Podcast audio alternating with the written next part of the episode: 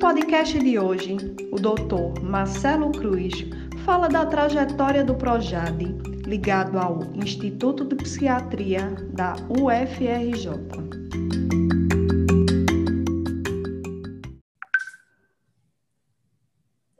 Boa noite, gente. Boa noite, Marcelo. Muito obrigado por ter aceito na nossa 21 primeira roda de conversa e que nas últimas cinco nós temos conversado sobre a história, a história do cuidado daquelas pessoas que sofrem decorrentes do uso de álcool e outras drogas. A gente tem passeado sobre os serviços históricos, conversado com as pessoas que criaram esses serviços e a repercussão que esses serviços tiveram na atenção é, da rede RAPS, que foi o desdobramento dessas atenções. A gente começou com o Dr. Sérgio de Paula Ramos, que começou um serviço em 1978 lá na Clínica Pinel, e esse serviço depois se transforma numa unidade de dependência química do Mãe de Deus. A gente foi para Minas Gerais com o CIMIL, com o CMT, depois a gente foi para Bahia com o NERI, com o CETAD, depois a gente foi conversar com Escobar sobre é, o Eulâmpio Cordeiro. Fomos também conversar com Dartil sobre o PROAD, com Solange sobre é, o Sebride. E hoje é contigo. Né? A ideia é que tu tragas é, um pouco dessa história, dessa trajetória, como é que o Projade começou, como é que foi a ideia da criação do Projade. Né? É, a gente tem, um, tem claramente a determinação de trazer alguém do NEPAD, o NEPAD foi o primeiro serviço do Rio de Janeiro. A gente hum. não tem conseguido, mas o desdobramento do NEPAD no paralelo, não foi dentro do NEPAD, mas foi no paralelo, foi o hum. Projade e a gente vai começar no Rio de Janeiro pelo Projade a gente tem um encontro com o doutor Matias Flack, que foi quem é, comandou o, o CONFEM durante bastante tempo, não na criação do CONFEM, não na época de Técio, mas a, a gente tinha também uma, é, uma base da, da, da atenção. No, foi o CONFEM que reconheceu os centros de referência, então teve um um papel importante nessa história. Então, novamente, seja bem-vindo, Marcelo.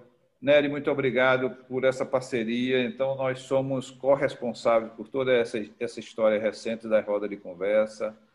Sempre contamos com a participação de Ana, é, sempre contamos com a participação de Ivonita, que lá de Paris nos acompanha. Sabemos que, embora tenha diminuído uma hora lá na Europa, ainda são três horas de diferença, então seja bem-vindo, Ivonita. É, e tu tens, Marcelo, entre 20 e 40 minutos, sem, sem nenhuma rigidez, o tempo que você precisar para apresentar um pouco essa história e essa trajetória. Seja bem-vindo, obrigado pelo convite. É, muito obrigado, eu que agradeço. Evaldo, para mim é uma honra né, estar nesse grupo tão ilustre pessoas que eu sempre admirei, que eu me, me mirei na, né, em vocês. Né, você, Valdo, Nery, né, Dartil, né, Solange, outras pessoas que você nomeou, o pessoal do CMT. E, e assim, eu acho bem interessante a história de, de, contar, a ideia de contar essa história, porque eu acho que tem uma relevância mesmo. Né? Assim, eu tenho orgulho de ter participado dessa história às vezes eu vejo pessoas contando partes da, dessa história e, e eu fico feliz de ter podido participar né, disso tudo. Eu acho que se a gente pensar né, como é que as coisas eram antes, como é que as coisas são agora na atenção aos usuários de drogas, eu acho que muita coisa mudou e muita coisa mudou para melhor. Eu acho que, apesar da gente viver um momento tão, tão ruim no Brasil atualmente, né, de uma forma geral, em termos políticos e tudo, em termos da, da saúde, da saúde pública, da saúde mental, é, eu, eu, a longo prazo, eu sou sempre otimista. Eu acho que as coisas vão melhorar e eu acho que as coisas já melhoraram, pelo menos em relação àquela época, né, que, que a gente começou, que eu comecei, eu acho que muita coisa interessante aconteceu. E aí eu vou, eu vou seguir assim um roteiro meio é meio cronológico, né? Vou contar um pouquinho da, da minha trajetória nesse campo e, e aproveitar para falar um pouco dos, dos dois serviços né, que, eu, que eu trabalhei e onde eu aprendi né, a atender pessoas com problemas com drogas, que, foi, que foram o NEPAD e, e o PROJAD. É, eu comecei a trabalhar em, em 87 no, no, no NEPAD. Né? NEPAD é um serviço da UERJ, né? É, e como, é, não sei se todos, mas é, muitos desses outros serviços que o Evaldo mencionou e outros ainda, é, o NEPAD é, trouxe né, como uma novidade, né, eu acho que para o campo, é uma compreensão de, sobre o uso de drogas e sobre o uso abusivo de drogas, sobre a relação que as pessoas têm com a droga, é, inovadora para a época, que é a, a, a compreender né, essa relação com a droga, muito inspirada pelo, pelo professor Claude Olivenstein. Né, muitos de nós tivemos, tivemos com, o Liebenstein, tivemos o Marmottan e tudo, mas é, essa novidade na época, e até hoje, né, para muitas pessoas é uma novidade, de entender né, a relação com a droga muito além do simplesmente de uma ação da droga no cérebro, né, mas muito mais incluído no, numa visão multidimensional, o aspecto né, biológico, sim, mas também a relação que a pessoa tem com ela mesma, com o mundo, com as outras pessoas, com a história de vida, como cada pessoa insere né, a droga na sua história de vida, as relações sociais, tudo isso né, como determinantes é, da relação que a gente estabelece com as drogas, né, que todos nós, de alguma forma, usamos, sejam drogas lícitas ou ilícitas.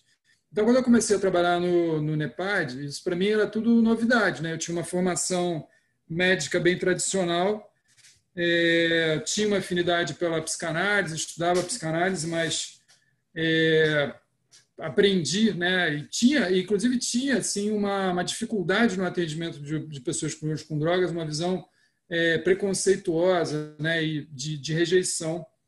E aí eu fui aprendendo com os colegas do, do NEPAD e com o Olivenstein uma outra forma de, de, de entender e de abordar, né? E de, de, de propor tanto no âmbito do, do, individual, na relação com o paciente, quanto em termos da política, né, de propor formas diferentes né, de, de, lidar com a questão. É, eu acho que foi muito importante para mim na, nessa história a convivência com essas pessoas, né, com algumas dessas pessoas que a gente já falou aqui, que na verdade eu conheci não imediatamente, eu conheci um pouco depois, mas no, no NEPAD, né, pessoas muito importantes, né, como Francisco Nácio Bastos, né, é, Lígia Bittencourt, Miriam Schenker, é, Elizabeth Palatinic, Sony Zexon, né, Ivone Ponzec, Glória Castilho, um monte de pessoas é, importantes, né, importantes e que Gilberto Axelrad, pessoas que, que depois é, algumas continuaram no, no NEPAD outras saíram para outras instituições e às vezes criaram outros serviços e, e, e ajudaram a, a difundir essa, esse olhar né, sobre a questão do uso de, de, drogas, sobre as pessoas que usam drogas em outras instituições né, importantes no, no, Rio de Janeiro. É, eu tive a oportunidade de, de estar né, no Marmottan, eu fiz um estágio no Marmottan em 1994, né, foi muito importante, foi assim muito impactante na minha na minha história profissional.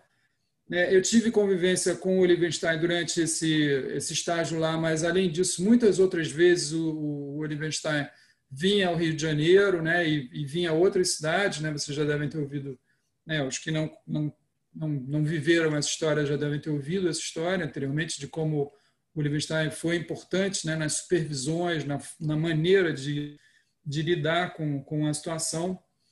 E. Uh, e eu fiquei no, no, no, no NEPAD até 2001. Mas já em 1996, o professor João Ferreira da Silva Filho, que era diretor do Estudo de Psiquiatria, que é uma pessoa importante também na história da, da saúde mental, na reforma psiquiátrica no, no, no Rio de Janeiro, no Brasil, muito amigo de Ana Pita, que, que baiana, que certamente o Nery conhece, e outros vocês devem conhecer também. É, João Ferreira me convidou a supervisionar um grupo que estava começando a atender pessoas com problemas com drogas no Estúdio de Psiquiatria da UFRJ, o IPUB. E o IPUB é uma instituição psiquiátrica tradicional, né? era e continua sendo, né? aquela coisa da enfermaria psiquiátrica, né? uma visão, né? tinha uma visão já desde esse início, uma visão interessante, porque sempre houve, desde que eu cheguei no, no IPUB, uma, um, uma certa é, um diálogo, às vezes mais fácil, às vezes mais difícil, mas um diálogo entre a psiquiatria, a psicanálise e a saúde mental, assim, compreendendo os profissionais mais chegados à questão da política, num aspecto mais social. É, mas em relação à questão do uso abusivo de substâncias, não havia nada. Né? Não, não havia assistência aos usuários de drogas e, e principalmente não havia uma, uma reflexão crítica, nada. Né? Assim, o, que, o que a gente encontrava lá, em geral, eram residentes que eram formados é, também de uma maneira muito reducionista, muito a visão muito biológica da questão e muito de rejeição. Né? Eu cansei de ouvir nessa época residentes dizendo assim: eu não atendo usuários de drogas, são todos psicopatas, não há nada que fazer por eles. É, então, é, um grupo pequeno de, de alunos, alunos de pós-graduação e outros de graduação, começaram a atender usuários de drogas e o, e o João me chamou para supervisionar esse grupo. É, primeiro, é, isso foi em 96. Quando chegou em dezembro de 96, a gente fez uma reunião daquelas que a gente faz em, em época de Natal, assim, e aí a gente fez uma reunião num, num restaurantezinho, uma, uma, lanchonete que tem perto lá do IPUB, e, e o grupo todo cabia, cabia, em uma mesa, quer dizer, eram, eram oito pessoas, seis pessoas por aí, né?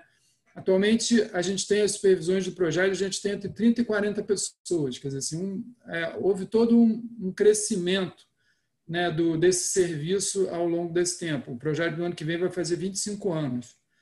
É, então, começou dessa forma, começou supervisionando esse atendimento no, no ambulatório. Né, pouco a pouco foram chegando. Eu trabalhei muito em parceria com uma psicanalista, que é a, que é a Salete é, Ferreira. É, eu, embora eu tenha né, uma, uma admiração, né, um respeito pela psicanálise, eu não sou psicanalista, né, eu sou psiquiatra, mas como eu, eu, sou psiquiatra e sei das limitações né, do, do atendimento médico, eu sempre trabalhei em parceria, né, não tem jeito, tem que, tem que trabalhar junto com os profissionais é, que são psicoterapeutas, e, e isso foi fazendo o Projad crescer, né, primeiro com os, os psicólogos, né, com uma abordagem psicanalítica, e depois com profissionais de outras áreas. Né? Então, profissionais do serviço social, atualmente a gente tem musicoterapeuta, tem terapeuta ocupacional, enfim, é, enfermeiro, a gente é, foi agregando é, profissionais com outras formações, e isso certamente foi extremamente importante para a proposta da gente, que era essa proposta de uma abordagem é, multidisciplinar. Então, o projeto começou a, a crescer, a gente começou a aumentar né, uma possibilidade de, de atender uma demanda de, de, de pessoas que procuravam, é, e é, cresceu no sentido de ter uma, um, uma atividade é, de assistência, de ensino, de pesquisa e, durante muito tempo, de consultoria, né, que eu vou falar um pouquinho, e que atualmente não tem acontecido em função aí da das lideranças políticas que a gente tem que não estão interessadas na nossa consultoria. Mas então a gente tem uma atividade de assistência, a gente atende pessoas com problemas com drogas, com é, as, as variados tipos de drogas e alguns outros comportamentos compulsivos. A gente atende no Projad é, pessoas maiores de 18 anos e seus familiares e a gente oferece atendimento é, médico, atendimento psicológico, psicoterápico individual ou em grupo. É, a gente tem atendimento de família e a gente tem uma outra coisa que eu acho muito legal no que, que a gente tenha conseguido construir no, no projeto, também muito com a força do professor João Ferreira, que foi um centro de convivência é, que a gente tem oficinas terapêuticas muito variadas. Né? A gente tem, então, é, oficina de musicoterapia, de culinária, de fotografia, jogos teatrais, de comunicação, é, a gente já teve yoga, uh, enfim, uma série de uh, mosaico, uma série de, de, atividades que são, são interessantes e que é, é, viabilizam né, que a assistência do, do, dos nossos pacientes é, ofereça outras formas de prazer, de lazer, de convivência que não sejam apenas associados ao uso de, de substâncias. Então, a gente tem essa atividade de, de, assistência desde o início, desde 96. Em 2002, a gente começou um curso de especialização, né? Daqui a dois anos vai fazer 20 anos, vai fazer 20 anos também. Então, desde 2002 a gente tem um curso de especialização. E, em 2002, é, o Projad, né, a gente passou a ter uma função, uma, um papel de capacitação, não apenas é, por esse curso de especialização, mas também é, participando de cursos de extensão, muitos deles é, é, propostos, né, financiados pelo Ministério da Saúde ou pela Senad. Então, a gente, nesse período de 2002, mais ou menos de 2002 a 2012, mais ou menos 10 anos, é, a gente teve, uma, aliás, veio até mais recentemente um pouco, uma atividade de não apenas de formação, né, de capacitação através desses cursos, capacitação da rede né, de assistência, essa rede que, como o Evaldo falou, essa rede que estava sendo criada, né, a, a, a rede de, de CAPSES, de, de, demais dispositivos foram sendo é, construídos, criados no, no Brasil, de uma forma geral, mas havia uma necessidade muito grande de capacitar esses profissionais, porque da mesma forma que eu não tinha sido capacitado, os médicos não eram capacitados, os profissionais de outras áreas também não eram capacitados. Não adianta você criar um serviço e botar lá pessoas que não sabem né, como lidar. Então, para mim foi uma oportunidade assim muito interessante de viajar pelo Brasil afora, né? Eu tive fazendo dando curso, na Bahia, em Belém, né, é, Bahia, em Vitória da Conquista, Salvador, é, no, no, sul do Brasil, Blumenau, enfim, uma quantidade enorme de, de cidades né, é, trabalhando nessa questão da capacitação. É, eu não estou vendo mais a imagem aqui do Evaldo. Vocês estão me ouvindo? Não, eu estou lhe ouvindo super bem. Ah, ok. Então, tá bom. Tá só para evitar, só para evitar, outro dia eu estava dando aula e eu fiquei uns 10 minutos falando sozinho, porque saí do, do ar, mas as coisas da internet. Mas então tudo bem. E, e aí, como eu estava falando, então, assim, cursos é, de capacitação da rede que, de, que aconteciam fora do Rio de Janeiro e muitos cursos que a gente desenvolveu também no Rio para capacitar a rede de usuários de drogas, a rede de, de atenção aos usuários de drogas é, no Rio de Janeiro, na cidade do Rio de Janeiro. É, eu me orgulho de ter, de ter, participado disso. Me orgulho, é, a gente participou não apenas na formulação desses cursos, mas na execução, dando aula. Eu gosto muito de dar aula e eu acho que é importante. Acho que tem uma, tem uma função isso, né, de, de dividir essa, essa experiência é, com as pessoas que vão atender as pessoas que têm problemas com drogas. É, nessa época também, como eu falei, a gente passou a fazer a, a uma consultoria né, para o Ministério da Saúde e para a Senad, posteriormente. É, foi muito interessante, assim, também me, me orgulho de ter participado dessa história, né, os vários aspectos, né, é, alguns aspectos mais fáceis, outros mais difíceis, situações eventualmente conflitivas, né, com, né, Ministério da Saúde, Senad, às vezes orientações é, que, que convergiam, às vezes orientações que divergiam, mas de uma forma geral eu acho que foi muito legal, foi muito interessante.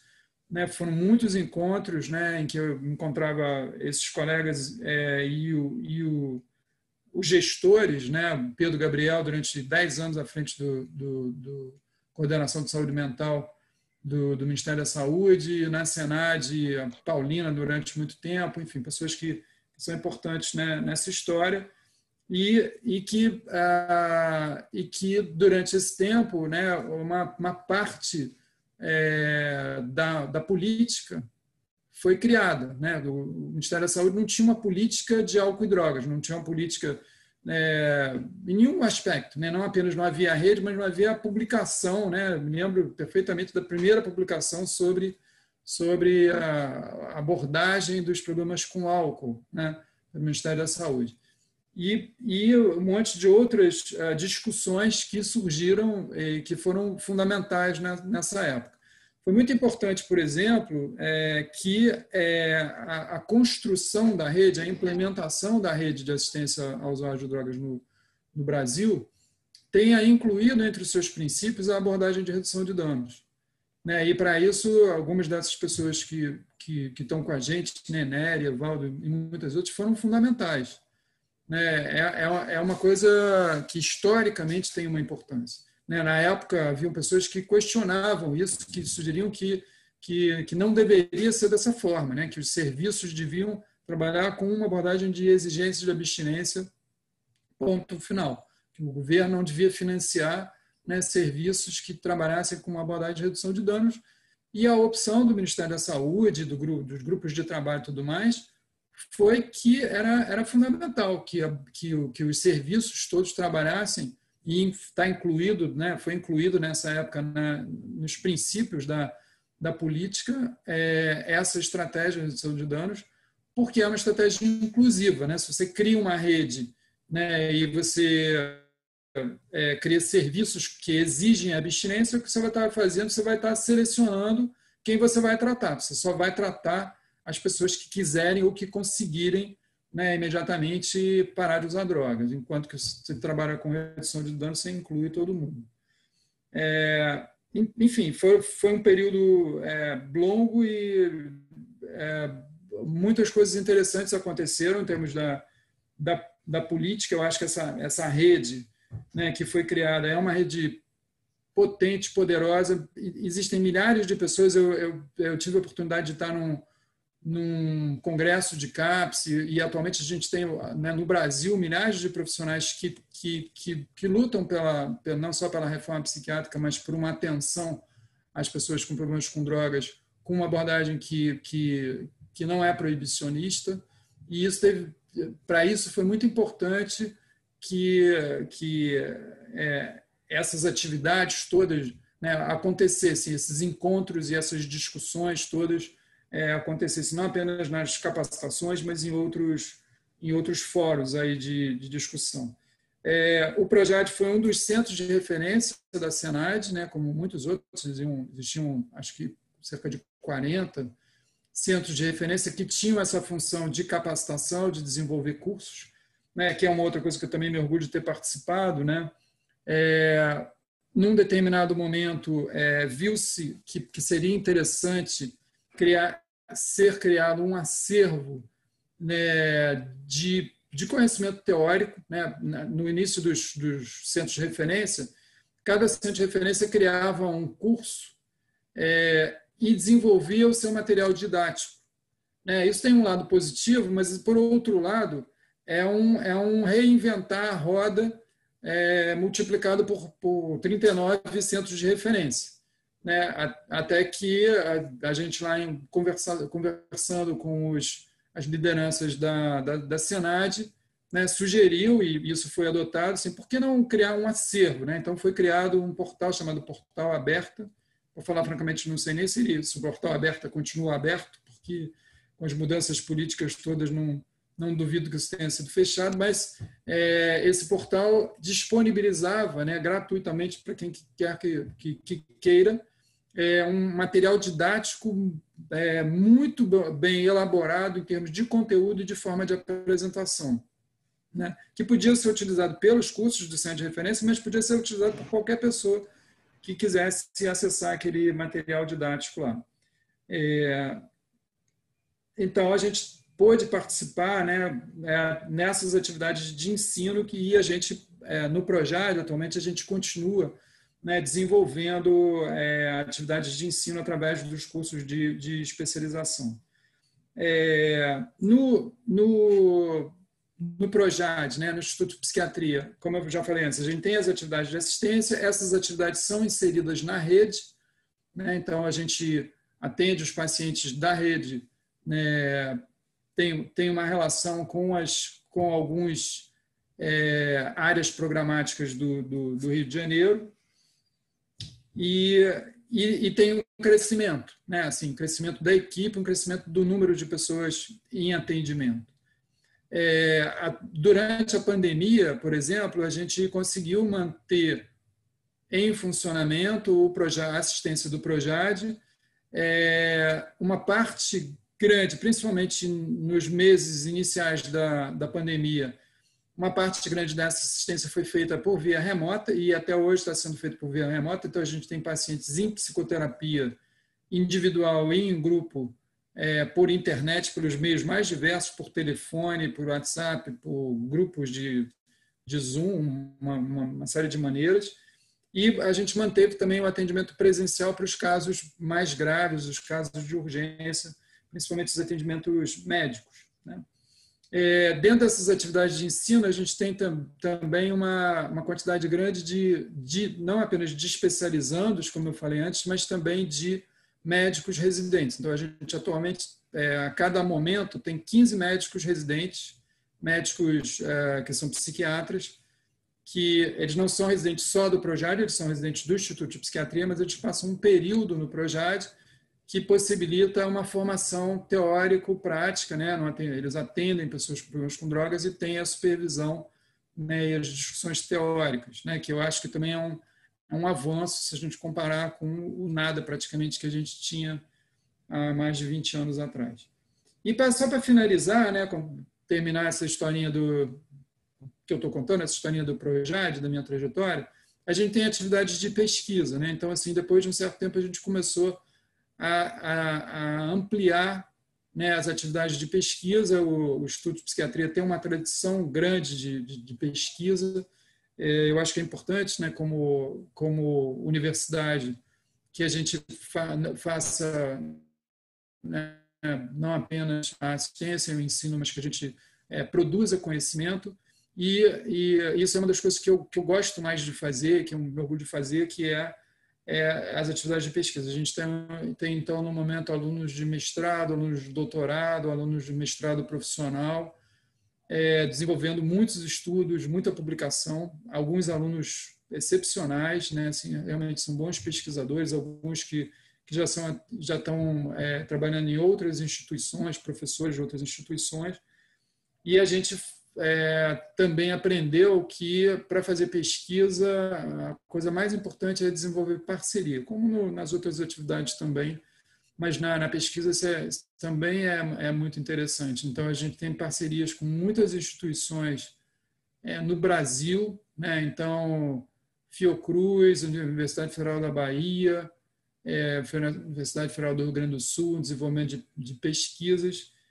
É, e, e instituições estrangeiras. Né? Então, a gente tem pesquisas junto com a Universidade do Canadá, né? Simon Fraser University, a Columbia University, e agora com a, com a Queen Mary University of London, né? em, em Londres, onde a gente está desenvolvendo uma pesquisa, e aí eu estou finalizando a minha fala, que também é uma, uma coisa que eu estou fazendo que eu acho muito interessante, que é um estudo na, nas comunidades da Maré. Né? A Maré é, uma, é um grupo de favelas, são 16 favelas, que, onde moram 140 mil pessoas, né? e tem milhões de coisas acontecendo na Maré muito interessantes. Tem uma, uma ONG chamada Redes da Maré fazendo um trabalho belíssimo. É, mais, existe há mais de 20 anos, e eles me chamaram para fazer um estudo lá, uma pesquisa, e é um levantamento é, de, de vários aspectos, um levantamento populacional que levanta vários aspectos, principalmente a questão da violência, né? a exposição à violência, né? como as pessoas que vivem na maré é, sofrem, né? assim, múltiplas formas de violência, especialmente a, a violência policial, a, a, violência não, é, não só a violência policial, tem, né, tem os, os grupos de traficantes que que quando lutam entre si também sobra para a comunidade, né? existe um medo né, da bala perdida, da, da, da, da, incursão policial. Essa semana mesmo, uma situação dramática lá de uma, de uma moça é, grávida que foi baleada né, e perdeu o bebê, e ela está muito grave também. Então, é uma situação. É, é apenas uma situação de, de milhares de situações como essa que existem no Brasil, infelizmente e que a gente está, nesse momento, a gente está documentando isso. Né? A gente está dando voz às palavras, às pessoas que, que vivem lá para falarem sobre essa violência e sobre a repercussão disso na, na sua saúde mental. Né? Então, é um estudo que está em andamento que, que eu acho interessante. Eu acho que, eu acho que, eu acho que é isso. Acho que eu posso ficar por aqui e aí a gente pode ir conversando. Muito obrigado, Marcelo. Eu acho que quando tu traças aí a trajetória é, do Projade, desse grupo de trabalhadores que, como você disse, fará no próximo ano 25 anos, é uma história que é, de um grupo que começou com seis e hoje tem 30. Então, isso dá, dá a ideia da importância. E principalmente quando a gente pensa o quanto é difícil historicamente desenvolver trabalho no Rio de Janeiro. Né? Quer dizer, a gente olha para para São Paulo, são vários grupos trabalhando, a gente olha no Rio Grande do Sul, são vários grupos trabalhando, a gente olha para a Bahia, tem vários grupos trabalhando, Pernambuco tem também vários grupos, no Rio de Janeiro a gente é, termina tendo pouca interlocução e acho que é, a manutenção do projeto durante todo esse tempo dá a ideia dessa importância. E quando a gente pensou, Marcelo, em fazer essa conversa com, com com vocês é a partir da importância que tem a história oral. A história ela é contada através da oralidade, ela traz a emoção de quem viveu a história. E, portanto, é uma história recheada da, da, da emoção de cada passagem. Né? Quer dizer, você termina, hum, e você frisa é, a questão da pesquisa, a gente tem é, centros que pesquisam, a gente é, a gente escreve pouco, né? Ele vive dizendo isso. Nós escrevemos pouco, nós trabalhamos muito e escrevemos poucos. E de repente a gente encontra outras pessoas que conseguem é, escrever mais. Eu acho que tu és uma pessoa que, que, que escreve mais. No teu currículo tu, tu tem vários é, livros onde tu participaste, alguns tu, tu também organizaste e esta, fala um pouco desta, desta parte em relação à a, a, a, a, história escrita e, e, e, o flash daquele momento, que a história escrita no livro é um flash daquele momento. Às vezes a gente reescreve o artigo e vê que mudou muito, né? Quer dizer, acho que você tem razão, acho que a história do cuidado ela, ela sofre uma, uma guinada de realmente de 180 graus quando entra a questão da redução de danos. Né? A gente tem que, em algum momento, conversar com Fábio Mesquita, a gente tem que, em algum momento, começar a conversar com o pessoal de Santos sobre a redução de danos e a sua origem. A gente falou da redução de danos mais específica para a gente, que começa na Bahia, é, um pilar na Bahia, porque também teve um outro pilar no Rio Grande do Sul. Então, como é que é essa questão da transmissão através é, da, da, necessidade de escrever, que eu acho que tu consegues é, fazê-lo de uma forma competente? E antes que tu responda, eu passaria para a Nery para o cumprimento e para agregar alguma outra pergunta. Nerinho, seja bem-vindo. Ô, Evaldo, eu acho melhor eh, Marcelo eh, responder. Não é responder, senão vira parecendo uma banca, né, Marcelo? Responda, é. não, não, tem sentido.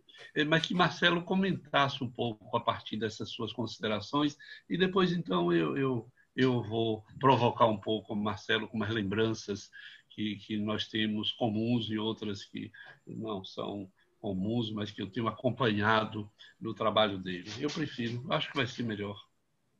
Muito bem, vamos lá, Marcelo, está contigo a bola. É, o, eu acho, Evaldo, eu, eu, concordo com você. Eu acho que o registro oral é, é, super importante, mas o registro escrito também, né? Quer dizer, eu acho que é, eu acho que tem uma, uma função né, de, de, formação e uma função de entrar nessa discussão que é muito importante. A gente não pode né, se omitir, né, porque a gente sabe que a, a política, né, né, para drogas é uma política que uh, tem, tem muitos avanços e recuos, a gente está vivendo um recuo horroroso aí, Então a gente tem que participar, e uma das formas de participar é através do, da manifestação da, da, da, do pensamento, das ideias, da, da argumentação, das, das, evidências, etc. E isso pode ser, é, muitas vezes, é feito através da escrita. Eu, eu tive é, algumas oportunidades de escrever em livro, é, e confesso que eu, que eu me sinto meio devedor, porque eu também acho que eu devia escrever mais. Os últimos é, o último livro que, que eu participei como organizador tem muitos e muitos anos, já me, me cobraram isso posteriormente. Mesmo é, livros que eu participei é, escrevendo, é, artigos também, eu acho que, que a gente poderia escrever mais. E você sabe que tem uma pressão dentro da, da universidade que eu acho que, é, que atrapalha isso, que é a questão da pressão pela publicação do artigo científico, né, do artigo em revista que tem uma importância, que é importante, acho que é legal também de publicar, mas o livro também tem uma importância. Né? É, o, o, teve um, um, livro que a gente organizou pelo Projad, que ah, foi, é, mais uma vez, uma, uma demanda do professor João Ferreira. Vou falar um pouquinho do professor João Ferreira, que é uma pessoa muito importante para o e muito importante na minha história profissional o, o professor João Ferreira era, era do Maranhão. Né? E se a gente pode falar de, do, do estereótipo do, do coronelzão nordestino que manda, mas ao mesmo tempo cuida de todo mundo, o professor João Ferreira era isso. Né? Devo muito da minha vida profissional a ele.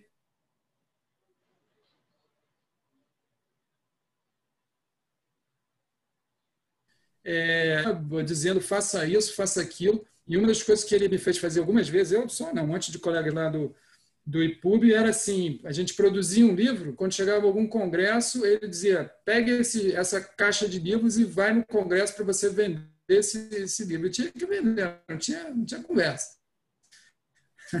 Não tinha, não tinha como dizer não. A gente levava caixas de 20, 40 livros, e isso tem uma, uma, uma, função formadora também, porque na verdade a gente ia muitas vezes para a cidade, e não só nos congressos, ia, ia dar aula, me lembro de levar livro para Teresina, pra...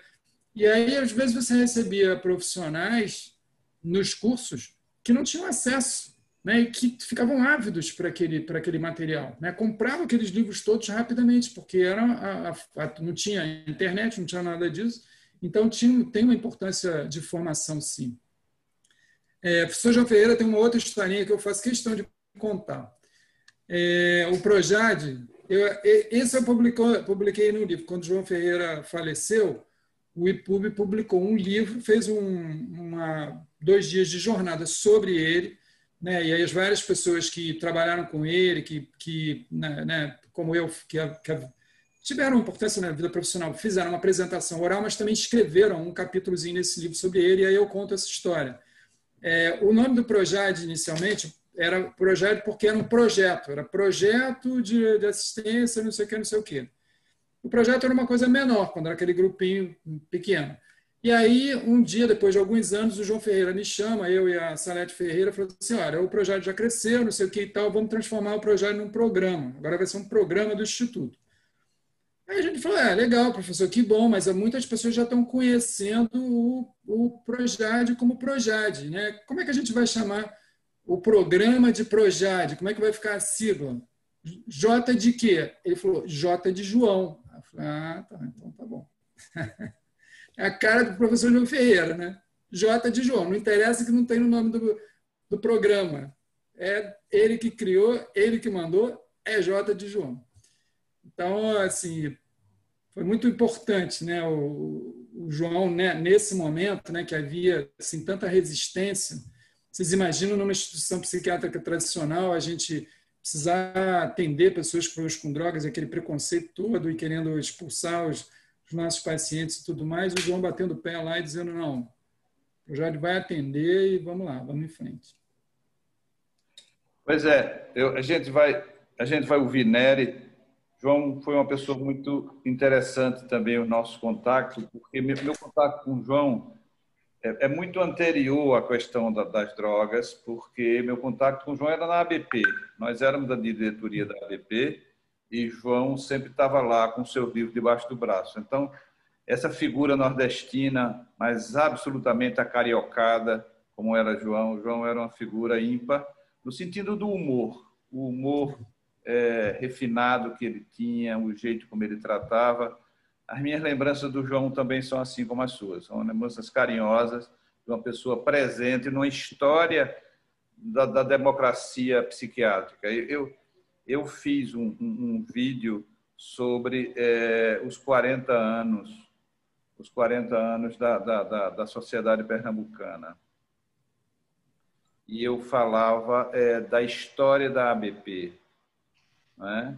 É, a história da ABP é uma história de tradição democrática. Por mais que tenham mudado os últimos anos, que a ABP esteja entregue à indústria farmacêutica e esteja absolutamente controlada pela indústria farmacêutica, o passado da Associação Brasileira de Psiquiatria é um passado democrático. Né? A começar lá em 78, em Camboriú, quando foi a primeira associação de classe que lutou, defendeu e assinou uma moção pela anistia ampla, geral e restrita e pelas diretas já. E João estava lá. João, João participou é, de, de, todo esse movimento com, com a sua é, é, colocações sempre muito voltadas à defesa da, é, da democracia. João era, era, era, um, era um democrata e que tinha esse exercício atrás de um viés, atrás de uma capa autoritária, mas ele, ele no fundo era um grande democrata e, e, e que a gente tinha um respeito muito grande por João. Doutor Antônio Neri, está contigo. Obrigado, Evaldo. Ô, Marcelo, eu vou começar pelo final, é, porque essas conversas que Evaldo inventou e que me colocou como esse assistente qualificado, eu me sinto assim, assistente qualificado nessas conversas que ele inaugurou, é, eu tenho me lembrado de coisas muito interessantes. Estava é, vendo, ouvindo você falar e pensando é, o seguinte: eu fui a Marmotã a primeira vez em 1983. 83. Então eu fiz as contas aqui. Você foi em 1994, 11 anos depois. Quer dizer, é, isso não é, é simples. É, isso tem importância também. Mas por onde eu vou começar? Eu não me lembro quando foi que eu me encontrei com João Ferreira. Talvez, Evaldo, tenha sido mais ou menos na época em que nós nos encontramos, Exato. num dos congressos de psiquiatria. E interessante é que eu não sei por que diabo, Marcelo, ele não me chamava de Nery, ele só me chamava de Nerinho. E eu dizia a ele, mas você acha que eu sou menor do que você? Porque ele também não era tão grande assim, né? Ele carinhosamente só me chamava de, eh, de Nerinho. E claro, ele era muito amigo de Ana Pita, que tinha sido interna na psiquiatria aqui no Hospital Ana Nery. Então você vê como as coisas são tecidas, as vidas se tecem e as vidas, eu acho, tecem histórias, né? Então, eu não me lembro, estava pensando também aqui, quando foi que eu me encontrei com você a primeira vez. Não sei se foi em Marmotã, porque eu andei por lá quase todo ano, ah, mas eu ah, fui mais até 93, você foi em 94. Mas eu sei que em algum momento nós nos encontramos, você e eu. Tenho a impressão, talvez, que nós tenhamos nos encontrado quando você, se eu estiver enganado, você me diz, participou do projeto Brasil e Tarcísio, Tarcísio Matos de Andrade, que trabalhou 10 anos no CETAD, depois nós tivemos dificuldades e nos separamos, e eu até acho que a minha separação com Tarcísio provocou um pouco afastamento eh, com o Rio de Janeiro, eh, por razões eh, pessoais, mas eu acompanhei de, de, de longe é, muita coisa. E eu acho que foi aí, se eu estiver enganado, no Projeto Brasil, quando você se interessa é, pela redução de danos e fazendo é, pesquisa. Mas o que eu acho muito interessante, Marcelo, é que é, o Rio de Janeiro, é, particularmente o seu serviço, ele faz uma trajetória distinta dos outros. Algumas semanas atrás eu disse a, a, a Dartiu que o Rio de Janeiro e São Paulo eh, fazem eh, um trabalho distinto, eh, por exemplo, do trabalho do CMT, era distinto do trabalho do Cordato lá em Brasília, e eu diria distinto também do trabalho aqui da Bahia, porque, porque nós começamos a construir trajetórias que tinham pelo menos esses três serviços, Bahia, Rio de Janeiro e São Paulo, tinha essa característica de estar inserida na academia. A Bahia na faculdade medicina, você no Instituto de Psiquiatria e o PROAD também na Universidade Federal de São Paulo, inserida na psiquiatria. E que isso, portanto, deu, por um lado, uma grande sustentação ao serviço e possibilitou que cada um fizesse o seu percurso. E nesse sentido, eu acho, Marcelo, eu lhe rendo uh, minhas homenagens, eh, você fez a meu ver, a trajetória mais consistente a partir de um determinado momento, a partir eh, da história que nós construímos alguns anos antes, né? que você disse que inaugura o Projad em 1996, vai fazer uh, 25 anos. Você imagina que nós, uh, o CETAD em 85, o NEPAD em 87, o Cordato em 87 também, enfim, tem uma história anterior,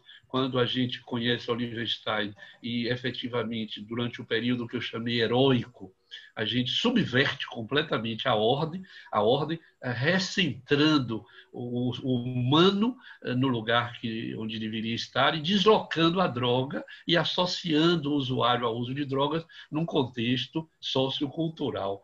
Então, quando o Projad eh, vai nascer, tem essa história anterior que possibilita uma continuidade que eu acho absolutamente importante, necessária e elogiável. E, a meu ver, hoje é o serviço que tem é, maior força, maior extensão, você acabou de nos dizer, na assistência, na formação e na pesquisa. Eu, eu acho que é, você hoje tem a responsabilidade de sustentar o mais é o mais consistente, a meu ver, de todos os, os serviços.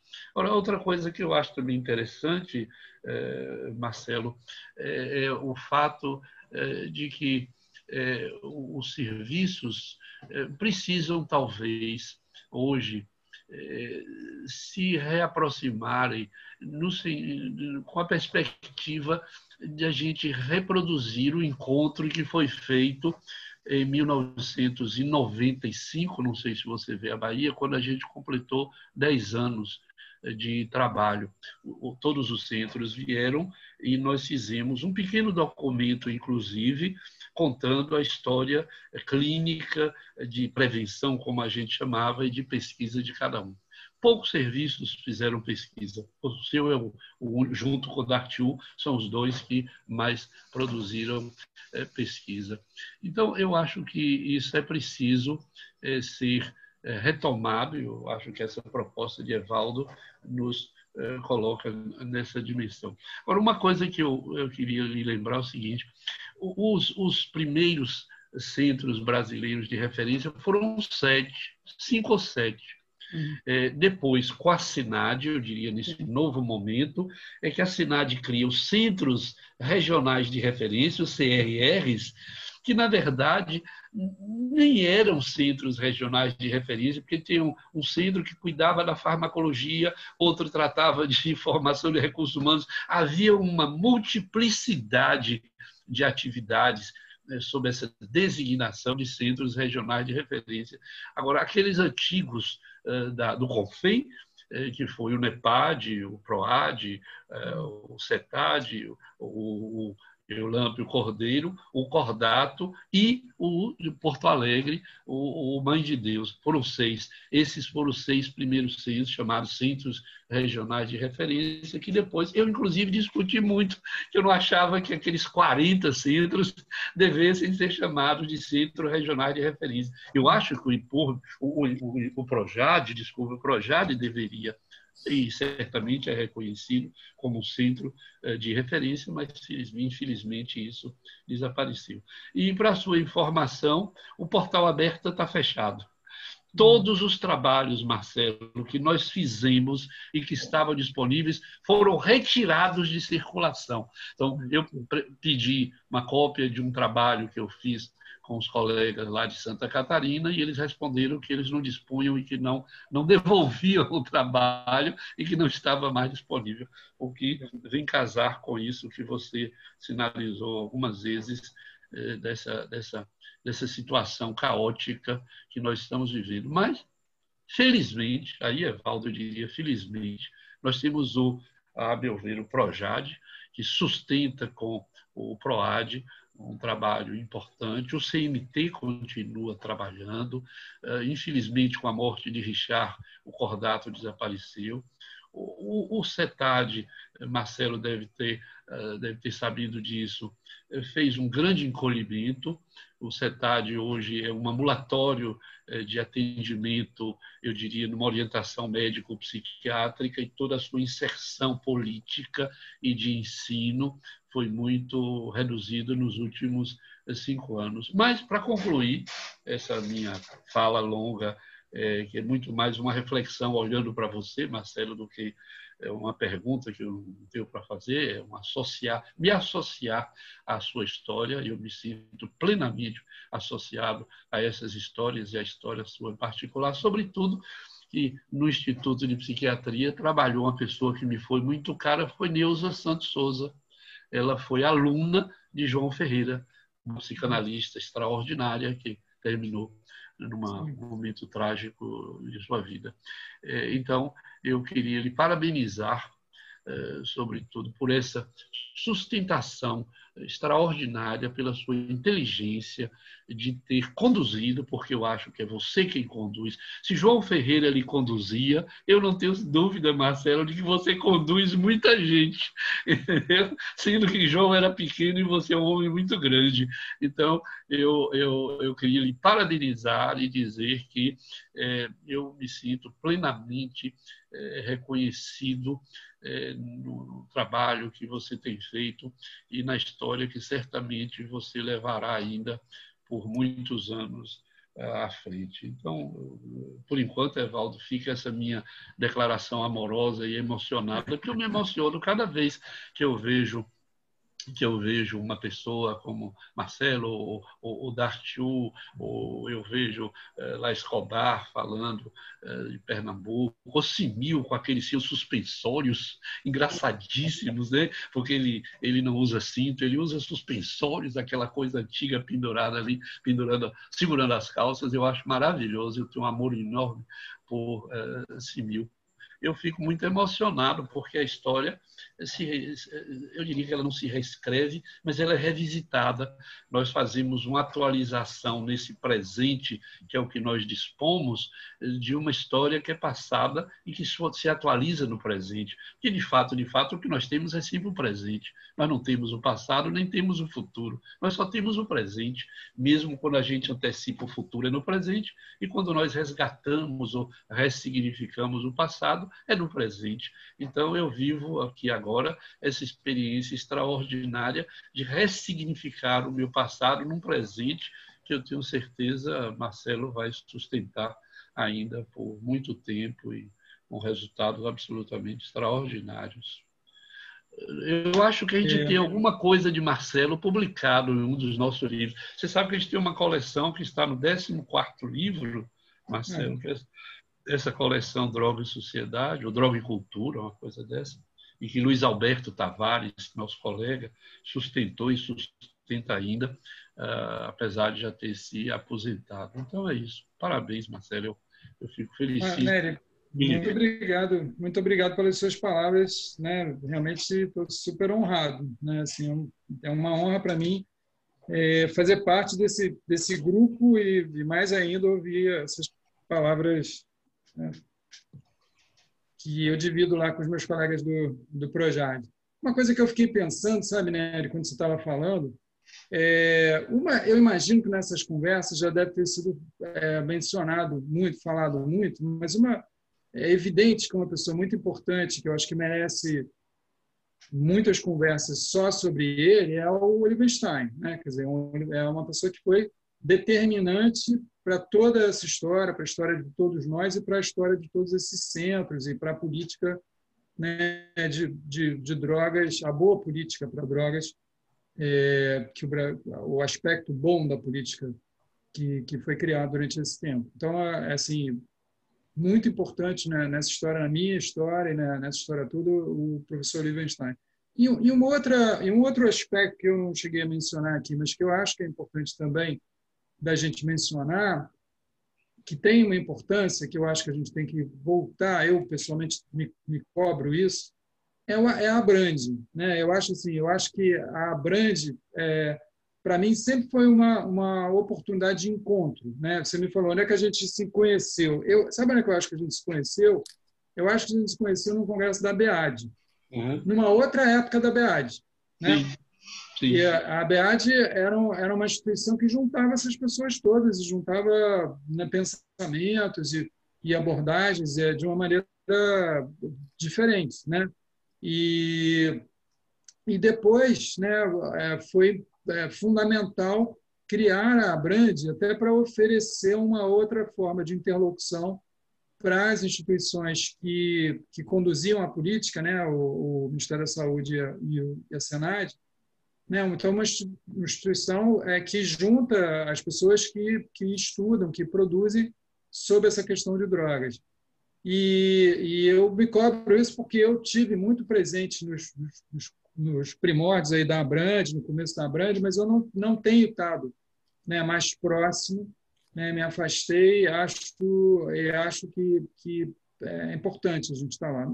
Rio, no Rio de Janeiro é, é uma situação difícil. De fato, é, essa situação do, do, do Projad né, ter ficado quase como uma única instituição, né, o NEPAD com muitas dificuldades, mas o, o Projad e, e poucos serviços né, é, conduzindo, né, e, e, enfim, batalhando, lutando né, por uma política para pessoas com drogas, uma política interessante, eu, eu acho que, que acabou sendo, sendo ruim em vários aspectos e, e, e, num certo sentido, eu me afastei da, da Brand por causa disso, porque eu não estava dando conta mesmo né, de, de muita coisa. E, mas eu tenho vontade de voltar a encontrar né, as pessoas né, como vocês, como o Dartil, como os colegas todos de São Paulo, que eu tenho maior admiração, né, Solange, é, Ana Noto, né, tantas pessoas importantes que, e queridas, né,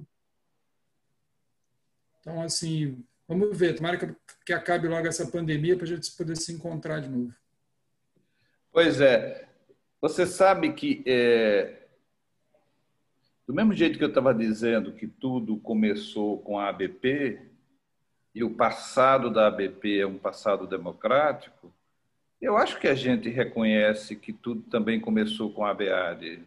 Nós conversamos também na ABAD. Né? Foi no congresso daqui de Recife que Domiciano chega e nos pede uma salinha para fazer uma oficina sobre redução de danos, né? e que a gente consegue uma sala, e que Domiciano enche aquela sala durante o congresso como se fosse um congresso paralelo da BEAD. Se do mesmo jeito que a ABP seguiu um caminho é, se afastando da psiquiatria social, né? é, eu acho que a ABA seguir um outro caminho, se afastando né, da, do aspecto social e do aspecto é, da inserção mesmo da redução de danos. Mas na história a gente sempre terá que dizer que tudo começou na ABP e tudo começou na ABAD. Foi, foi lá que nós começamos. E acho que você tem razão. É, claro, as pessoas que vêm nos acompanhando a, a cada encontro vê, ouve, né, principalmente as pessoas mais novas, ouvem a importância de Olivenstein para a criação de, uma, de, de, um, de um pensamento a respeito do uso de álcool e outras drogas. Ah, o Olivenstein foi fundamental quando a gente é, começa a ouvir, é, desde o CMT, Fora o primeiro que a gente ouviu, que foi Sérgio, né, que não teve a influência da Universidade, Sérgio teve a influência dos Estados Unidos. Sérgio foi fazer a formação dele e, e, nos Estados Unidos. Mas a partir do segundo, que já foi o CIMIL no CMT, o CMT partiu das ideias de, de, de. Depois a gente ouve Nery, que repete a história que Nery é pré Nery é pré-Cetade, né? Então, é, o, o, o Olivenstein entra na, na, na, vida de Nery antes do Cetade, o Cetade vem depois. Aí você ouve Dartil, é Olivenstein a referência. Você ouve Nepad, é Olivenstein a referência. Você vem aqui para Recife e vai falar no Eulamp, Olivenstein foi a referência. E eu acho que isso foi uma sorte tremenda que nós tivemos, nós que trabalhamos nessa área, que tivemos esta, esta ideia dessa, dessa, desse tripé básico que o Nery sempre fala, que é o sujeito, que é a substância e é o contexto sociocultural, e que a gente não ficou limitado à questão da, da, da interpretação biológica do adoecer psíquico. E, e nós sabemos que, que, que, que é muito mais fácil e é muito mais lucrativo se você pega esta, este atalho de, de, de, se associar a laboratórios ou de se associar a multinacionais para poder trabalhar na sua área. Então, eu acho que, que, que, você tem razão quando você frisa a importância do Oliverstein, eu acho que isso está bem claro nas nossas rodas. Acho que, que Nery traz essa história. Onde é que nós nos encontramos? Eu tenho dito, eu e Nery, que é, é, é, eu acho que nós inventamos essa, essa história de fazer essa roça de conversa para encontrar com amigos. Porque nós continuamos encontrando com amigos onde nós temos história em comum, onde nós temos fatos que aconteceram é, na, nas nossas vidas profissionais que estão intercruzadas é, por, por, esses amigos que também estavam trabalhando paralelamente. Eu acho que hoje a, as novas gerações estão mais é, conectadas e, ao mesmo tempo, estão mais afastadas, porque é interessante como, como, como a rede tem esta, esta, essa dupla é, função de aproximar e, ao mesmo tempo, não propicia muito contato físico, que é aquilo que você dizia, está com saudade. É, há, há, muitas coisas vieram depois. Né? Olivenstein nem é muito citado. Eu tenho conversado com os jovens, não ouço eles citarem Olivenstein. Eu ouço eles citarem Neri. Aí, quando eles citam Neri, eles vão ter que necessariamente citar Olivenstein, porque quando Neri tem a oportunidade de falar, ele fala de toda, de toda a influência que Olivenstein tem. Mas essa, essa ideia, por exemplo, hoje a, a redução de danos, apesar de ser hegemônica dentro da nossa área, não, não é hegemônica dentro do, do, da, da, da, da, psiquiatria, nem da mas é, e a gente vive um movimento de desmonte da rede, mas houve um fortalecimento muito grande quando houve o projeto Redes que você estava citando e que o Brasil inteiro recebeu pessoas, é, o pessoal de Pernambuco cruzou também esse Brasil para lá e para cá, mas houve um fortalecimento, né? Quer dizer, a RAPS foi criada para exatamente para se aproximar da população com uma abordagem. Eu, eu sempre digo, qual é a diferença básica da redução de danos para a abordagem, por exemplo, americana, é que eu, eu, eu tenho sempre que dizer que eu já disse muitas vezes no meu consultório, décadas atrás, é assim: se você quer se tratar, o problema é nosso, mas que você não quer se tratar, o problema é seu. Eu já disse isso. Vá lá, quando você quiser realmente ficar em abstinência e quiser se tratar, se se tratar naquela época era ficar em abstinência, você me procura. Essa ideia é uma ideia de exclusão. O que a redução de danos agrega é assim: eu lhe aceito, eu lhe incluo da forma que você vier, querendo continuar usando droga, não querendo usar. Esta é a grande diferença da redução de danos, é que é uma abordagem inclusiva. E você, eu nem estou falando da questão só do Estado, porque eu digo assim, o cidadão é responsabilidade do Estado quer ele queira parar, quer ele não queira. O Estado tem responsabilidade sobre o cidadão. Mas eu estou falando do técnico, acolher aquela pessoa, quer ela queira parar, quer ela não queira parar, porque ele continua sendo objeto do nosso cuidado. Nós nos inclinamos sobre ele. A clínica é isso. A clínica é se inclinar sobre. Nós nos inclinamos sobre ele para cuidar, é, independente de como ele se ofereça. Então, nesse sentido, eu acho que a gente frisa que, em que ponto nós nos encontramos? Nós nos encontramos não é, na, na, na, no compartilhamento de ideias. Nós nos encontramos quando a gente pensa semelhante sobre o cuidador e o cuidado. Nós nos encontramos quando a gente treina pessoas, quando a gente treina cuidar, quando a gente, ao longo da nossa vida, passamos um tempo cuidando do cuidador. Nós somos cuidadores dos cuidadores. E acho que isso nos, nos une, acho que isso nos aproxima. Não é? Quantas pessoas tu já formaste, quantas pessoas já formei, quantas pessoas Nery formou. Então, este, esta posição de cuidador do cuida, dos, dos cuidadores nos aproxima muito. E acho que isso, de fato, é, é sempre um prazer a gente estar conversando aqui com esses, com esses amigos que atravessam a nossa vida e que continuam ainda, mesmo que a gente se encontre pouco. Então, acho que é isso. Você não acha isso, não, Nery, de que, de repente, as novas gerações só falam de Olivenstein através de Nery? Não, eu, eu não acho que seja só através de Nery, não. Eu acho que fala através de outras pessoas Eu, talvez, por ser atualmente o mais velho, com a morte de, de Carline, eu, eu não gostei da morte de Carline, sobretudo porque o próximo sou eu na fila. Então, tem uma fila de velhos para morrer. Eu dizia a Carline o tempo todo, professor, não vá, porque eu sou o próximo, o mais velho da fila. Então, eu fiquei muito chateado com essa história, duplamente chateado. Mas muitos de nós têm se referido ao Livestein. Agora, a questão, Evaldo, é, é que nós, tradicionalmente no Brasil, nós temos um problema com memória. Hein? nós somos negadores de memória. O Brasil é um país, ah, ah, o nosso companheiro lá é, de Lyon é, dizia, François Labrantine, que o Brasil era um país antropofágico. Ele engolia tudo numa rapidez muito grande e excretava também de um modo muito grande. Eu reclamo muito disso. Eu acho que nós não não sustentamos nossas histórias, como se as coisas tivessem acontecido por acaso. O trabalho, eu vou aproveitar, inclusive, aqui, é, Marcelo, que você sabe a importância que Tarcísio teve no CETAD, né? na implantação do programa de redução de danos do CETAD.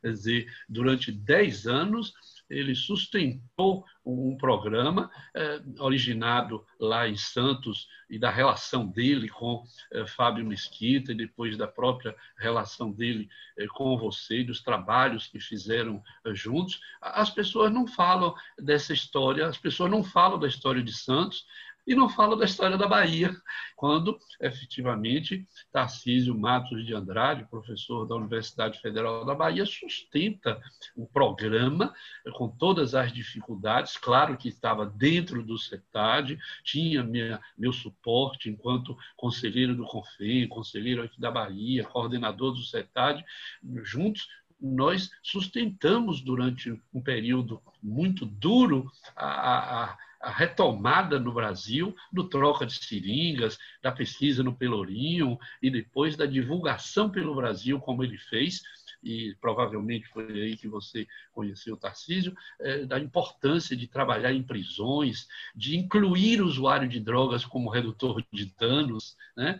de fazer parcerias é, quase no limite ético é, com, em territórios dificílimos. Quer dizer, essas histórias a gente precisa é, sempre Evaldo está trazendo, e Olivenstein, de 83 até 93, veio à Bahia regularmente e ao Rio de Janeiro, que era o lugar que ele mais amava no Brasil, era o Rio de Janeiro, São Paulo e a Bahia. Ele ia a Brasília, ele sempre dizia por um dever de ofício, Pernambuco, ele tinha uma lembrança lá de nosso amigo da psiquiatria que o aborreceu muito, então ele sempre reclamava daquele encontro, de modo que ele eh, circulou por esse Brasil. Ele foi a Santa Catarina uma vez, depois foi a Curitiba, disse, não, volto mais. Quer dizer, Porto Alegre, Sérgio não uh, lidava muito bem uh, com essa nossa, digamos, essa nossa relação com o Universitário, mas tudo isso constrói uma história. Então, Sérgio, Sérgio, o, o, o, Marcelo,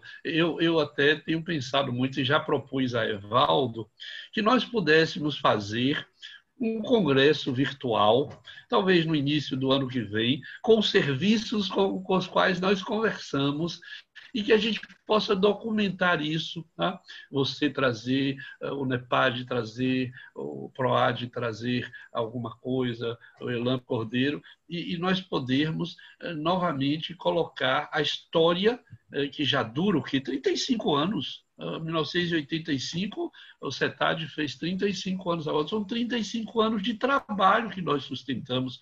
E eu queria dizer a você e aos nossos companheiros aí eh, que resistem às nossas uh, incursões nas às quintas-feiras, é de que nós, nós não perdemos a memória. Nossa memória está viva. É, isso é que eu acho interessante.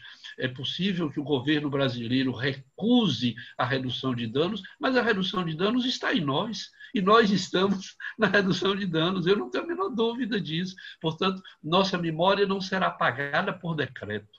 A nossa memória permanece. Eu acho que a gente tem feito essas trocas interessantes. Por último, Evaldo, antes que me corte meu microfone, eu vou dizer a você o seguinte: que eh, se por um lado nós fizemos um encontro na redução de danos com essas pessoas, essas pessoas fizeram também um encontro conosco. Vou dizer de outro modo, eh, se nós incorporamos essas pessoas ao nosso trabalho, como você disse, nós também fomos incorporados por essas pessoas. E aí eu acho que nós estamos naquilo que eh, Spinoza chamava dos bons encontros que se fazem entre duas pessoas, porque não há um encontro com uma pessoa só, mas um encontro com mais com, a, com outro, com a outra pessoa. E eu acho que nós temos feito isso permanentemente. Eu acho que a prova tem sido essas, essas conversas que você tem sustentado e, por exemplo, um encontro como esse que a gente faz com Marcelo hoje, que nós conhecemos um, um jovem rapaz e que hoje nós estamos vendo como um senhor professor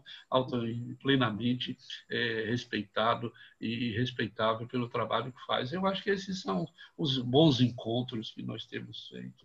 É, né, só para só acrescentar, né, é, eu acho que é, é, muito importante não esquecer que é, depois lá do que houve né, com, com Mesquita, é, você tá, foi através de, do teu trabalho é que voltou-se a fazer atividade de redução de danos no Brasil, né? Naquele, quando houve aquela toda aquela atividade de repressão e tudo mais, foi na Bahia através do CETAD que surgiu a primeira atividade de redução de danos, como também foi né, a iniciativa sua e do, do, do CETAD, primeiro consultório de, de rua, né? E, e, primeiro, e, a, e, a, e eu tive presente em, em, Recife quando o Evaldo inaugurou a primeira é, unidade de UAA, né? de, de, de acolhimento de seus problemas com drogas, né? em Recife. Né? Então, assim, eu concordo com você, acho que essa história tem que ser contada. Só para lembrar, se chama é, Antônio Nery. Algoá se chamava Casa do Meio do Caminho na Prefeitura do Recife, e a primeira Casa do Meio do Caminho inaugurada se chama Casa do Meio do Caminho Antônio Nery Filho, né?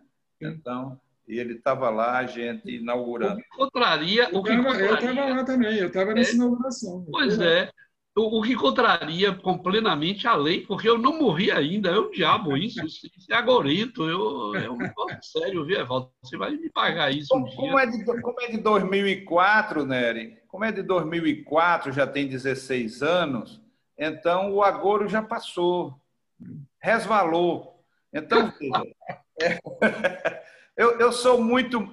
Contra, contra a lei, eu sou Nelson Cavaquinho. Nelson Cavaquinho dizia isso. Quem tiver que fazer por mim, que faça agora, né? enquanto eu estou vivo. Eu sou mais o sambista. Mas, mas eu acho que a gente precisa, né, quando eu estava dizendo sobre a questão do Olivenstein, sempre que a gente fala com essa nova geração, eu acho que a gente às vezes fala como se todos soubessem. Isso é um erro do velho. O velho esquece, né? quer dizer, é como se todos tivessem aquela memória que nós temos. Não, não. Eu, eu, eu me lembro que eu fui para um encontro e, e, e, a menina foi me falar o que, é que era a rede. O que, é que era a rede. E como eu sou pré-rede, eu sou pré-RAPS, eu sou pré-CAPS, eu sou pré-pré-pré, e, e aí eu, eu, eu tive que ler para ela o verso de Belchior. Né? E Belchior dizia assim: se você vier me perguntar por onde eu andei no tempo em que você sonhava, de olhos abertos eu lhe direi, amigo, eu me desesperava. Então, na verdade, enquanto estavam sonhando, a gente estava se desesperando, enfrentando esses moinhos de vento que se apresentavam na nossa época. Então, eu, eu, eu acho que é muito, muito legal afetivamente esses encontros, como é muito legal a gente rebuscar e remexer nessa história. Eu acho que quando você fala da consistência é, do, do, do, do, equipamento, da, da, do, do do, do, do, projeto que virou programa, né? eu acho que você fala de uma consistência que, como você disse, poucos serviços conseguem manter. Né? Serviços ligados à, à Secretaria de, Estado, de Saúde do Estado, serviços ligados à universidade, as idas e vindas. Né? Quando nós criamos o Instituto Raide lá, lá atrás, há 27 anos, nós criamos em 93, eu e o doutor Escobar, a gente tinha essa ideia. A gente tinha, eu tinha acabado de passar quatro anos trabalhando para criar um centro de tratamento, como a gente chama, centro de tratamento, reabilitação, de prevenção, tratamento e reabilitação do alcoolismo. Era o primeiro do Nordeste dedicado ao alcoolismo. A gente, teve, a gente foi para um galpão, um galpão onde a gente juntava tudo que não prestava dentro do hospital psiquiátrico para ficar ali e uma equipe começa a estudar, começa a, a pesquisar e começa a trabalhar com, com, com, com, os alcoolistas. E a gente inaugura em 19 de dezembro de 1990, exatamente há 30 anos. E a gente tinha acabado de perder a eleição. E o que, que aconteceu? O novo governador, o novo secretário de saúde, fez um movimento para fechar o CPTRA. Os técnicos, os pacientes, os familiares ficaram na frente do CPTRA e não permitiram que fosse fechado. Mas e para fugir desse vai e vem político, que vocês da universidade tinham bem menos, bem menos esses vai e vem político, mas que no, no Estado, o público é, é, é, da saúde tem muito mais, eu e o doutor Escobar dizendo, vamos sair disso e vamos criar alguma coisa que a gente pesquise, que a gente estude, que a gente trabalhe e que não fique ao sabor desses ventos. Então, nesse sentido, eu acho que a história do Projado é exatamente esse que conseguiu não, não ser é, levado por esses ventos, é, não só ventos reacionários, mas ventos da mudança política mesmo, que interferem tanto no serviço. O, o. Desculpe, Evaldo. Diga. Não, porque o Civis Criado em 2004, que, que, que, levou o seu nome e que gerou lá no, no, no, nível central, no Ministério da Saúde, a unidade de acolhimento, veja, vinha sendo sucateado. O SUS vinha sendo sucateado até que o SUS renasce na pandemia como no lugar onde ele devia estar. E agora, de novo, ontem, sai alguma coisa que o, o, o SUS vai ser privatizado. E eu fico sabendo mais coisas, eu fico sabendo que o SUS já está sendo privatizado há muito tempo. Tem muitas unidades básicas de saúde já é, que, são, que estão entregues a, a, a, ao terceiro setor, a, a OS, seja lá o que for, mas que já não são mais da gestão pública. Então, veja, essas idas e vindas, a gente tem que se encontrar muito os velhos para conversar e para dizer que nós estamos presentes na luta, nós estamos presentes não só na história, não só na memória, mas na luta do dia a dia, é responsabilidade nossa. Eu queria falar para a Sandra, que nos cumprimentou do Acre, ela entrou dizendo assim: o Acre está presente. Eu acho que do Acre até Paris, que a gente está com Ivonita em Paris e a Sandra lá no Acre, eu acho que a gente está falando um pouco da história do cuidado. Eu, eu queria só, Evaldo, é, é, lembrar, Marcelo deve ter visto, o livro da Diva Reale, que é um livro que resgata a história de Oliver Stein pelo Brasil, seja da clínica, da prevenção, e eu escrevi um capítulo em que eu trato exatamente da importância de Oliver Stein para a construção desta clínica, que naquela época era uma nova clínica uh, no Brasil. Eu acho que é um livro que eu, eu não sei qual é a circulação que ela deu, mas é um livro feito, centrado nos trabalhos de Oliver Stein no Brasil. Não sei nem se Marcelo escreveu alguma coisa para esse livro da Diva não. Real. Não. não. Eu tomei conhecimento, mas eu não tive acesso ainda ao, ao, livro. Mas eu também fiquei curioso, e agora mais ainda. Você não tem esse livro? Não. Ah, então eu. Você também não tem esse livro, Evaldo? Não. Então eu vou, eu tenho dois livros, eu recebi três por ser autor, eu vou mandar, Marcelo, de algum modo eu vou lhe pedir depois para você passar o endereço uh, para eu mandar um livro para você. E eu vou ver também esse livro para você, Evaldo, porque são dois, é um livro precioso, porque ela reuniu memórias, inclusive de, eh, de Paris, é, Zorca, Dominique Ross Zorca, que trabalhou com ele, Carlos Parada, é, de São Paulo, tem, se eu não estou enganado, o próprio Dark Chu escreveu alguma coisa. Então, é um livro que resgata o trabalho de Olivenstein no Brasil. Eu vou, vou ligar para a Diva Real e vou providenciar chegar a vocês esses. Passa aí. Mas, meu amigo, você tem, você tem a palavra para se despedir para falar um pouco dessa experiência dividida conosco. Deixa eu, deixa eu contar uma historinha, porque vocês, vocês gostam claro. de contar história, eu também gosto de contar história. Vou contar uma historinha rápida. É, hoje eu participei de uma outra conversa sobre redução de danos com, e outras pessoas com, com a Andrea Domani. E aí, vocês conhecem a Andrea, né? É, de São Paulo, que trabalha com redução de danos há muito tempo. E aí, uma das pessoas é, da plateia fez uma pergunta que é assim, como que se trabalha com redução de danos é, no momento que tem um governo tão autoritário é, como hoje? Aí André falou assim, olha, quando a gente começou, o governo também era autoritário, né? Eu acho que foi uma boa resposta, é isso mesmo, tem que continuar trabalhando mesmo com, com o governo autoritário. E aí eu me lembrei, eu contei essa historinha lá, é, de uma historinha que eu, que eu, que eu, que eu vivi. É, eu e Paulo Teles, a gente implementando o serviço de redução de danos para usuário de droga injetável no NEPAD, e a gente foi conversar com todo mundo, inclusive com a polícia. Aí a gente foi na Superintendência da Polícia Federal, que é aquele prédio antigo que de vez em quando aparece no Jornal Nacional. É, um corredor comprido, escuro, lá no fundo do corredor, o superintendente da Polícia Federal, o figura mais importante da Polícia Federal do Brasil. Foi eu lá e o Paulo Teles para conversar com ele, dizer que a gente ia fazer um trabalho com redução de danos para o usuário de droga injetável. O sujeito me recebeu com um revólver em cima da mesa. Que eu acho até que não era por causa da gente, eu acho que ele recebia todo mundo com a arma em cima da mesa. E a gente foi para lá e disse: olha, a gente vai fazer um trabalho de redução de danos para o usuário de droga injetável, assim, assim, assim, assim, assim. Ele falou: ok, podem fazer, assim, para mim não tem a menor importância, vamos em frente. Então é isso, tem que fazer, continuar o trabalho, não interessa que o governo é autoritário, a gente vai, vai fazer e vamos trabalhar com redução de danos mesmo.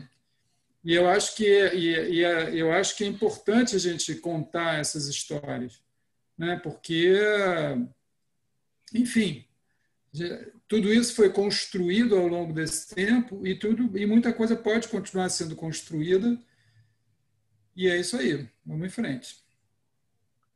Bom, é, só para finalizar, eu queria agradecer vocês a, oportunidade, um prazer enorme estar com vocês.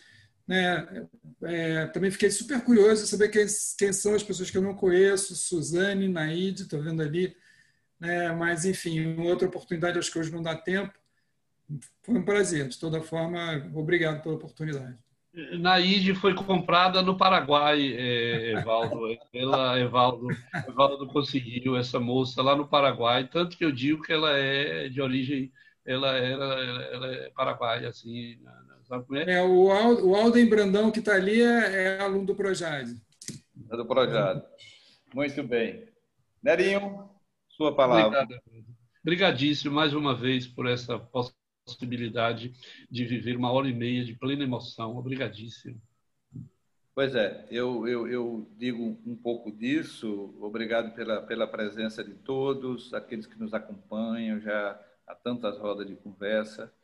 É, obrigado a Marcelo